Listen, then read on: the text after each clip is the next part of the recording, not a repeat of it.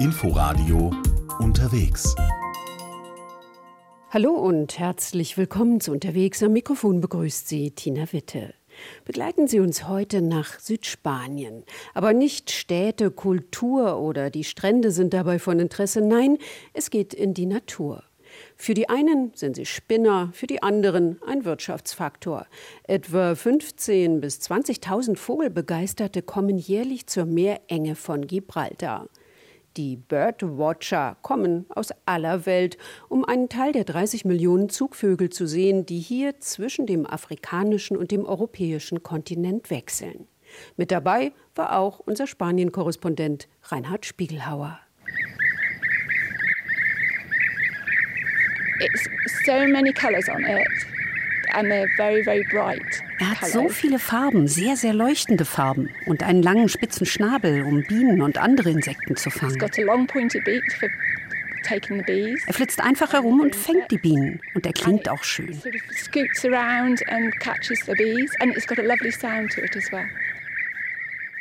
Heute tatsächlich ein paar Bienenfresser zu sehen, das wäre das Größte für Sharon und Nick Duggan. Sie tragen Wanderschuhe, Fließjacke und einen Hut als Sonnenschutz, suchen den Himmel mit dem Fernglas nach Vögeln ab. Gestern sind sie hier im spanischen Tarifa angekommen, gelegen an der Straße von Gibraltar, an der äußersten Südspitze des europäischen Kontinents. Mit ihrem Wohnmobil stehen sie jetzt ein paar Kilometer östlich der kleinen Stadt an der Punta Camorro. Rund zweieinhalbtausend Kilometer Reise haben sie hinter sich von der südenglischen Grafschaft Devon bis hierher. Die Bienenfresser, auf die sie hoffen, fliegen in die entgegengesetzte Richtung aus dem Winterquartier in Afrika um die dreieinhalbtausend Kilometer zu Nistplätzen in Europa. Bueno, estamos yendo a Punta Camorro, que es un observatorio Punta Camorro ist ein Beobachtungspunkt direkt an der Küste, ganz in der Nähe der Stadt Tarifa. Eh, Und das ist einer der besonderen Punkte für das Thema Vogelzug. Denn hier ist die kürzeste Distanz zwischen Afrika und Europa, nämlich die berühmten 14,2 Kilometer.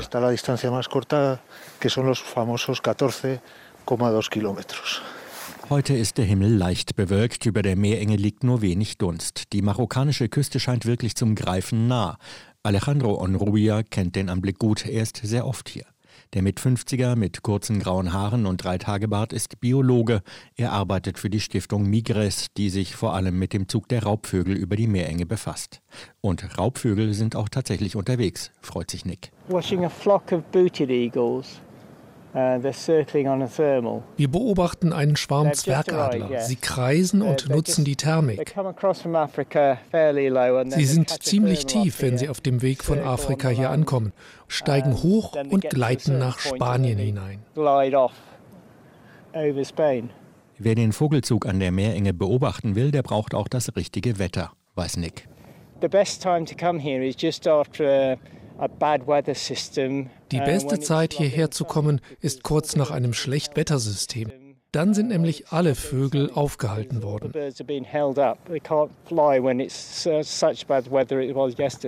Für die Zugvögel kann zum Beispiel starker Wind ein Problem sein. Und an der Meerenge von Gibraltar ist er oft sehr stark. Das Rifgebirge in Marokko und der Berg Aljibe in Spanien wirken wie eine Art Trichter. Tarifa gilt deshalb auch als eine der Welthauptstädte des Windes und ist ein Traumziel von Windsurfern und Kitern. Starker Ost- oder Westwind treibt die Vögel ab, während sie über die Meerenge fliegen, sodass der Weg für sie erheblich länger wird. Und Greifvögel wie die Zwergadler Sie brauchen gutes Wetter, damit sie sich an der marokkanischen Küste dank Thermik in die Höhe schrauben können. Denn mit ihren großen Flügeln ist aktives Fliegen zu kräftezehrend. Sie müssen einen großen Teil der Strecke übers Meer segeln. Deshalb gibt es bei schlechtem Wetter einen regelrechten Stau vor der Meerenge und umgekehrt oft einen Massenansturm, wenn die Bedingungen dann wieder besser werden. Die Beobachtungsstation an der Punta Gamorro liegt auf 100 Metern über dem Meer und manche Vögel haben beim Segeln dann so viel Höhe verloren, dass sie fast auf gleicher Höhe mit Hobbyornithologen und Wissenschaftlern an die Küste kommen.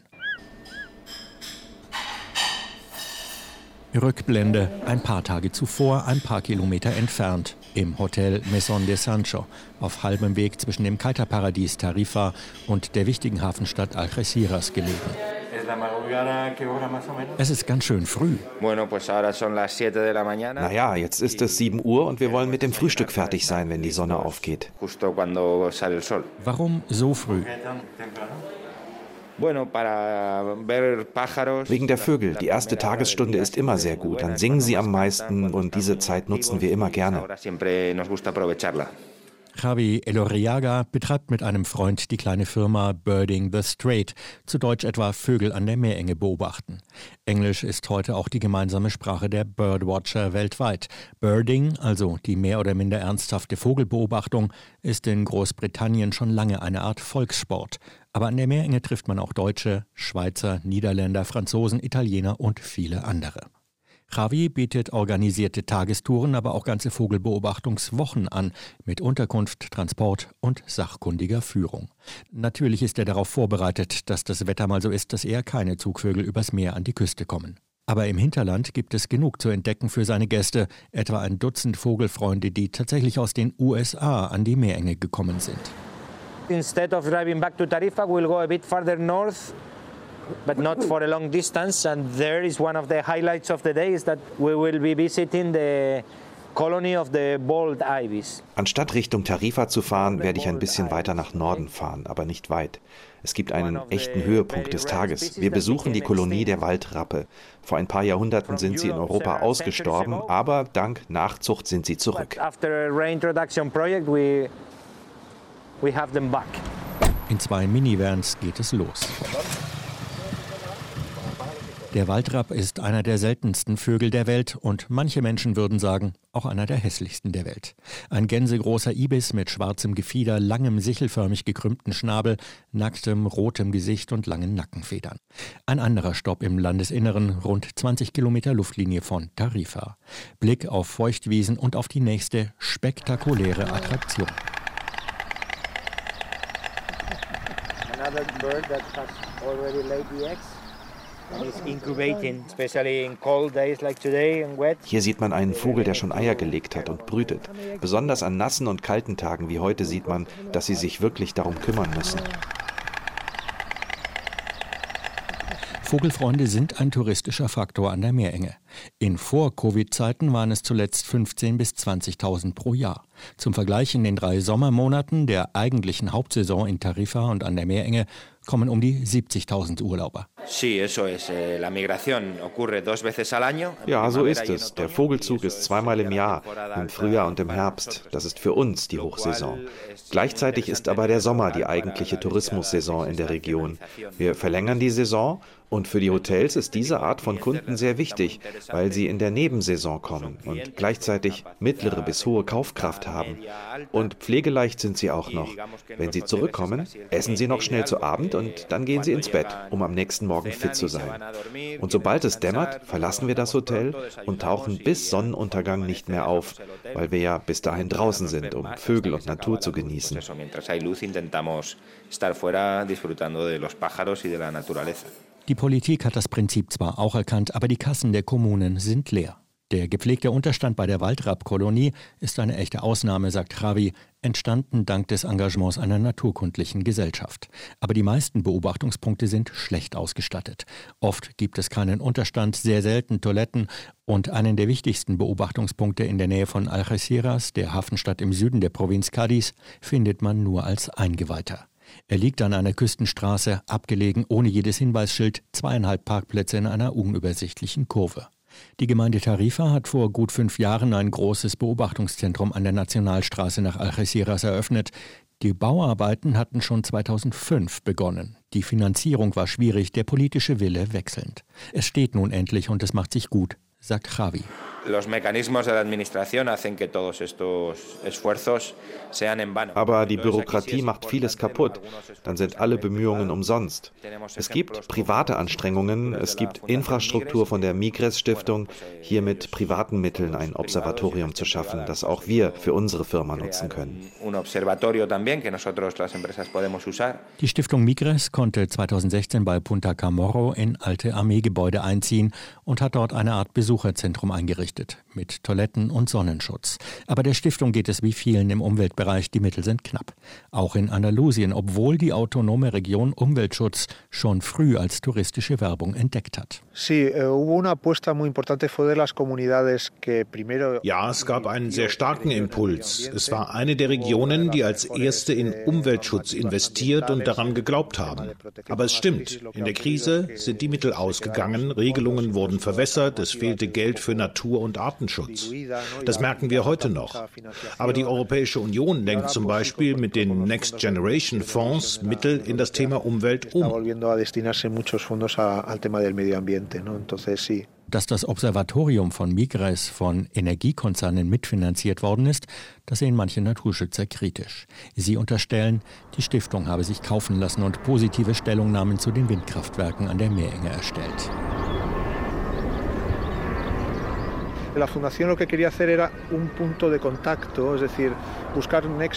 Die Stiftung wollte also ein Mediator sein zwischen Wissenschaft und Wirtschaft. Als Wissenschaftler müssen wir Probleme einschätzen und Lösungen suchen, Maßnahmen vorschlagen, die wirksam sein können. Die erneuerbaren Energien sind gerade jetzt von entscheidender Bedeutung, wenn es um Dekarbonisierung geht. Aber natürlich haben auch erneuerbare Energien Auswirkungen, in diesem Fall auf Zugvögel. Man muss also nach Lösungen suchen, die die Nutzungen mit dem Natur- und Umweltschutz vereinbar machen.